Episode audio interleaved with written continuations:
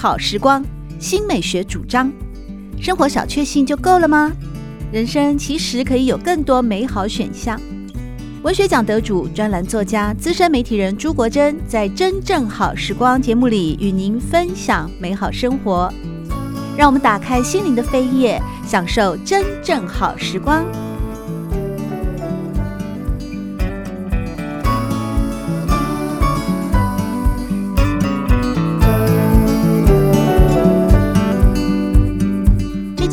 好时光为各位介绍青年作家林微晨，他的散文集《青柠色时代》。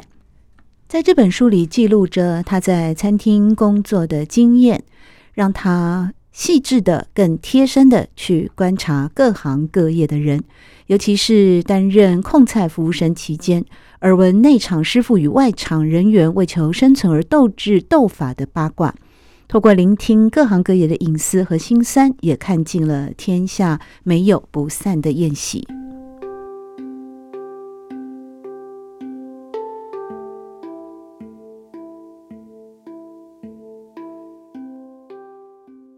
就你听过最辛苦的是哪一行？好像有一个是有一次是一个眼科诊所要来，嗯，对，那他们好像就是最后一次。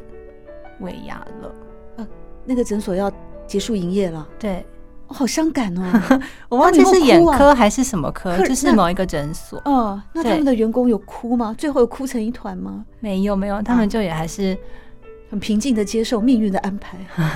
对啊，对啊，就是有喝醉吗？多少是有喝一点酒，开有开香槟吧，我记得。对，哦，那倒是还蛮乐观的来面对一个。对啊，对啊，一个一个合作的。关系的结束哦，对啊，应该是说，即使要结束营业了，最后一顿饭还是要好好的吃下去，嗯、吃完这样子。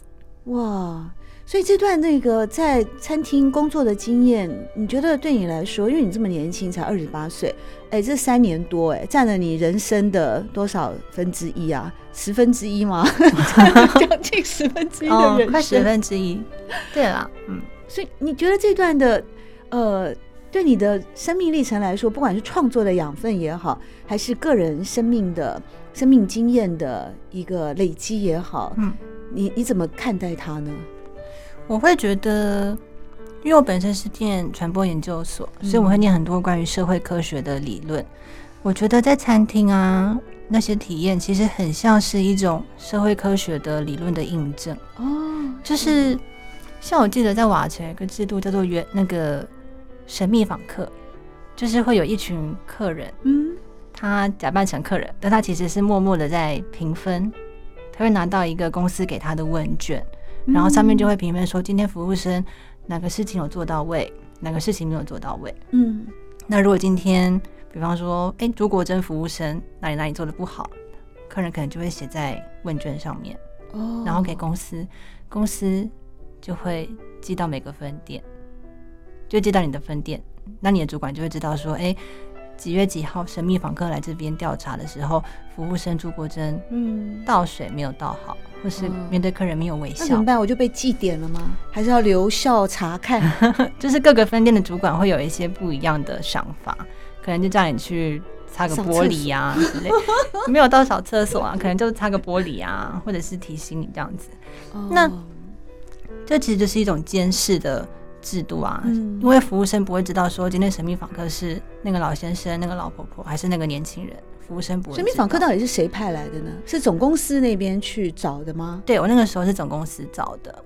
哦，就是会有一些人被分派到这个。那他们来这边吃饭要自己付钱的吗？还是总公司请客呢？哎、欸，这个我就不晓得了。哎、欸，这个事关一个对价关系。哎。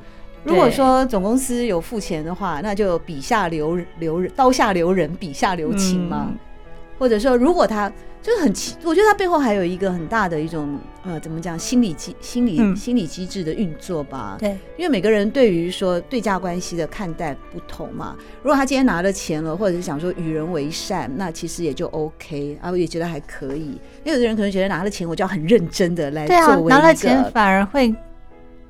更有力的监视服务生吧，因为他拿的是公司总部的钱，那就是拿钱做事。哎，你们你在学校的时候有学过这种？你有修过管理学院的课吗？哎，我没有。所以你就完全就是念传播就传播对社会科学。哦，所以在餐厅打工的经验，就像你刚刚说的，像林威成刚刚讲的，其实也印证了在学校没有教的事情。你可以跟听众朋友们分享。我想请林威成跟大家讲的就是，你你有没有感觉到你的内心，其实，在你的专业，呃，新闻系或传播学院、传播科系的专业之外的那个文学的心灵啊，是什么时候开始萌芽的呢？文学的萌芽哦，嗯。如果要说的话，我会说是十三岁的时候。哎，那年发生什么事情吗？呃，那年是国一嘛，因为我是在台北长大的小孩。可是我国一到高三，中学六年，我是在宜兰的一所私立学校住读。嗯嗯，对，住宿。那就是在那个时候，我第一次离开家里。你妈把你送那么远哦？我知道那所学校啦，应该就是一个呃久享盛名的一个呃。非常好好的私立小学，对，我很多朋友的小孩也送过去那边念书，后来通通考上建中北一女，很奇妙。我有一度也考虑把我儿子送过去那边，嗯、但是后来还是舍不得我儿子，嗯、所以我觉得你妈很 很勇敢，愿意把你送过去。嗯、结果你在那边，然后因为想家吗？想妈妈而开始写作吗？其实倒不是因为想家，哎，是因为那时候是第一次离开家里面嘛，嗯、其实很像是一种留学的。你自己要去的吗？对，是我自己要去的。你怎么会知道那所学校？同学都去了。他有来我们小学招生，然后你听了你就很着迷吗？对啊，我去那个学校。可是你那时候就想逃家啊？可能也有一方面是 这种心态。总之很早熟哎，那个时候就想离开妈妈的控制了。嗯，就觉得是一个不一样的体验呢。你好勇敢哦，因为我超恋家的。我到清大，我那天还跟我儿子聊天，我儿子现在也在外地念大学嘛。对，我那天就很悠悠的跟他说：“baby，你知道吗？妈妈念清大的时候，每个礼拜都回家耶。”然后我儿子就回我一句话：“你没有朋友哦。”所以你才十三岁，怎么会就有一个想要到远方的那么小？那个时候就。这可能真的要好好的分析一下。不过就是因为去了那个学校，看了很多不一样的事情。因为几乎是听说在大草原、大大水稻田当中的一所学校，对，附近都是果园啊、农田。所以看到的不一样，首先就是一个那种呃广袤的绿地、广袤的呃果树啊、稻田啊、对，白鹤啊、落霞与孤鹜齐飞啊、秋水共长天一色的样子。你说的很美。是吧？然后你就开始启蒙了一个创作的心灵吗？嗯，对啊，因为那时候就是流行部落格嘛，有什么无名小站啊那些。嗯，那我就是可能周末回家的时候，会把一个礼拜在学校发生的事情写成一篇短文，放在部落格上，然后同学会来看这样子。哦，所以你的你的第一批读者是你的同学啊？对，小学同学还是国中同学？国中小学都有。他们会给你意见吗？会啊，大家就留言啊，因为那个时候其实大家都有部落格啊。会出征你吗？也不会，不会到出征啦，就是每个人都会有，就是都写一些生活的事情啊、心情，嗯、就可能就是少年少女的一些多愁善感吧。我想那个时候，哦、嗯，当时的文章还有留着吗？有啊，只是都已经都已经封锁起来了，没有让别人再来看。如今你已经二十八岁了，再回头看十三岁时候的创作，嗯、你自己。有没有一些想法呢？我会觉得很天真，嗯，对，会觉得很天真，然后也会觉得那个时候真的看到一个事情，都会有好多好多的感想，嗯，然后会觉得很孤独吧。我觉得年轻的时候好像很容易会觉得很孤独，嗯，对，尤其是在那个学校啊，因为真的就是升学主义的学校，嗯，很容易就会觉得。人生好像就是为了读书啊，考上好的大学、好的高中，然后为了要给学校一个亮丽的榜单来招生而存在的一个读书的机器人吧。那你还没有想要转回台北吗？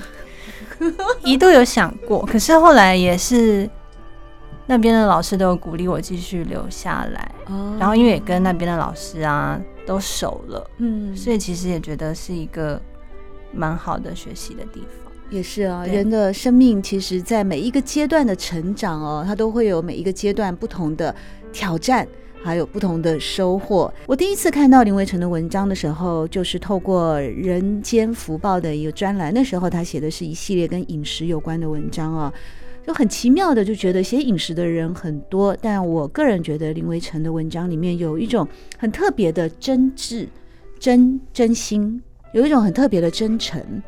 那这个也是我觉得在林微晨的文章里面可以看到的很大的特色。呃，你过去也得过林荣山的文学奖的散文奖哦，是有收录在《青柠色时代》吗？呃，有《水火战场》这一篇。哦，那是也是写吃吗？嗯、呃，对，写的是餐厅的厨房吧。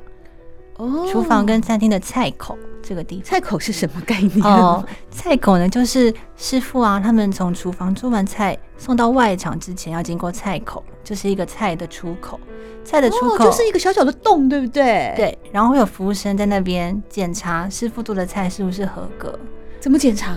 就是要看它的分量啊，我们要背 SOP，要看它的分量、颜色是不是对的，然后要放上适合的酱料、餐具等等等。就是你们，问题是你们在一个公开的场合，你也。不能尝了嘛，所以不能吃啊，不能吃啊。对啊，万一师傅撒了很多盐巴，你们也不知道，你们怎么可以以貌取人？感觉你刚刚讲的那些那些评评鉴，就单纯是以一个以以貌来。看待菜色的，就是只能用肉眼判断它是不是合格。嗯，对，但但味道是不能尝的嘛。但是味道应该是基本上是没有问题的。嗯，主要就是看，比方说柠檬叶有没有放上去啊，或者这边干辣椒有没有撒啊，之类之类一些配件啊摆饰有没有正确。哦，对，所以菜口就是等于是菜它出来之后的第一道检查的关卡。对，写的是餐厅的这个地方。嗯嗯。那你得奖的时候，你觉得呃，为什么你这篇文章可以得到？因为玲珑三文学奖是台湾一个非常非常重要的文学奖项。嗯，你觉得为什么你可以得奖？你这篇文章写的好在哪里？这应该要问评审吧。反正你就继续写就对了嘛。我觉得可能是那时候稍微看一下评语啦，嗯、就是评语是说他们觉得把餐厅的那个生活写的。很细致，很真实吧？有呈现出一个餐厅的风急火急的现场这样子。嗯，可你现在已经结束了在餐厅的工作了哦，是因为研究所也毕业了嘛，然后现在开始有一份正职的工作，你还会继续写餐厅吗？你现在会变成以一个消费者的眼光来看待一个餐厅的服务业，或者是菜色、料理、饮食、菜口这样子的旋转门吗？餐厅啊，我目前觉得我应该是不会再写了。嗯，我觉得那就是一个属于青零色时代的一个过往。嗯，对，除非是未来还有机会再在餐厅或者是服务业工作，那可能就会有一些不一样的观察。嗯，那目前为止是没有决定再写餐厅。不过饮食啊，或者是吃喝玩乐之类的事情，应该。还是会写，因为它就是日常生活的一部分嘛。那你们的吃喝玩乐，我就很好奇，因为我的年纪已经大到可以做围城的妈妈了，所以我很好奇，就是说，哎、欸，相差了叫呃快三个 generation 的年轻人，你们现在的吃喝玩乐跟我们那个年代的呃吃喝玩乐有雷同的部分吗？这个倒是还好哎、欸，不过我们通常都是。可能谁谁谁找一间很漂亮的民宿啊，然后大家就去民宿过一个周末，哦、或是放个假。哦、对啊，就是也不是真的要去什么上山下海，嗯、就是在一个民宿或是小旅馆里面住着，然后大家就是聊天休息。可能大家现在太需要放松了，是吗？嗯，跑去住旅馆呢、啊？对啊，几个人啊？旅馆民宿，你们是跟闺蜜还是会有哥们一块儿？女生吧？哦，嗯、就几个姐妹淘啊？对。然后你们这么喜欢离家吗？我们那个年代的玩法就是到谁的哪个好姐妹的家里面，到她的房间去玩一个晚上，所以三不五时她妈妈就会来送宵夜。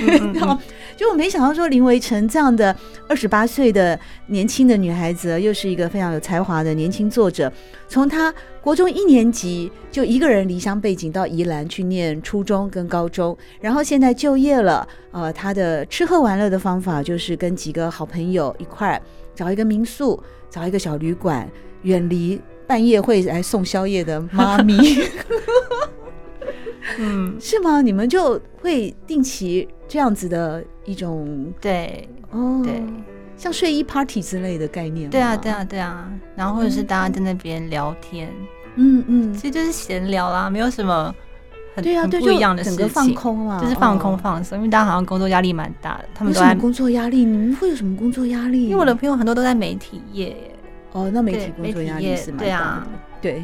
对啊，会需要一个时间跟空间的逃遁。嗯嗯，哎、欸，其实我想一想哦，维辰说的也没错。虽然我们年纪差了二十五岁，但是呢，吃喝玩乐它基本上的概念，有的时候还是作为一个就是现实生活上无法承受之压力的某种遁逃哦。嗯嗯，那你最后呢，跟大家分享一下，接下来还有写作计划吗？你的写作还有在持续吗？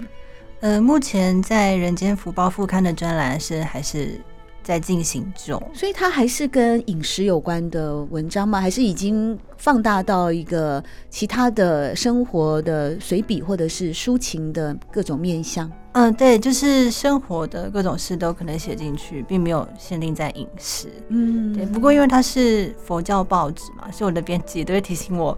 不能暗黑，不要写到杀生啊、吃肉、荤食的事情这样子。哦是哦，对他说就是带到就好，不要写到太明显的料理过程，因为有时候我会自己煮菜，嗯，那就会写到一些煮蛤蜊呀，还是煮什么牛肉之类的。哦，那对油滋滋的这样，不是不是 什么血水啊，或者是香料啊什么的，就不能用过度的描写，对，就不要写太多这样。那未来对于文学创作，自己有没有一个想法呢？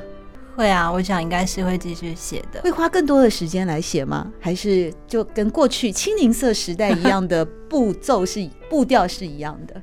嗯，应该是差不多的步调，因为现在主要是还要一边做正职工作，嗯，可能还是会先以有工作跟喂饱自己为主。那散文就是随着生活嘛，遇到什么、嗯、有什么感觉就写下来。嗯，对，其实我觉得这样也是一个很健康的书写的态度，而这也是呢，我在青柠色时代林维辰的第一本散文集里面所看到的一个未来发展的可能性。当然也很期待林维辰能够继续带给我们生活的观察更透彻的好文。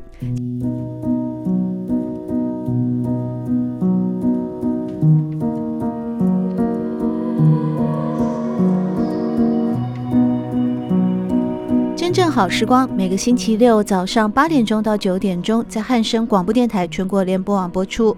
节目在广播频道播出之后，也会上传到汉声广播电台的官网。在官网当中，您可以在经典回放的单元里搜寻“真正好时光”，随时收听到国珍为各位制作的精彩内容。喜欢朱国珍制作主持的《真正好时光》，欢迎您订阅、分享或留言。